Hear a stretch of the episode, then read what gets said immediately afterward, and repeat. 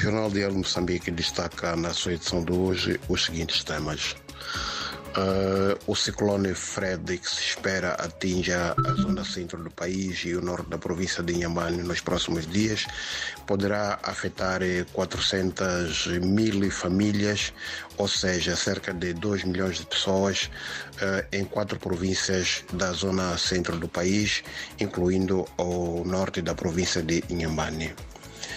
Uh, este fenômeno já está a preocupar os cidadãos uh, residentes na cidade da Beira, estes que ainda têm na memória o outro ciclone Idai que assolou uh, esta cidade em 2019.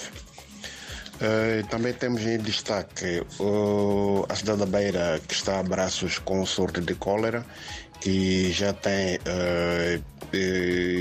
pessoas internadas no Hospital Central local.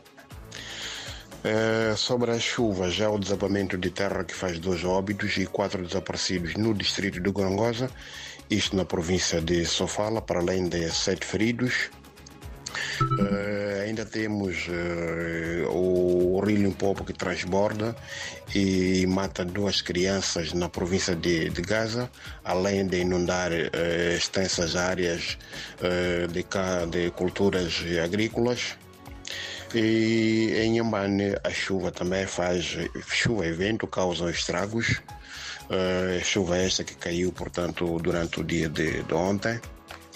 Uh, temos também Uh, a detenção na cidade de Tete de 10 indivíduos acusados de venda ilegal de medicamentos, medicamentos estes do Sistema Nacional da Saúde.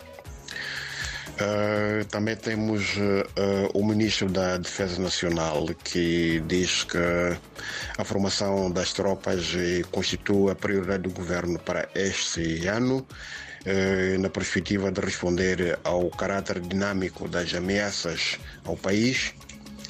E também temos o Instituto Nacional de Estatística que assinala o crescimento da economia moçambicana no último trimestre de 2022.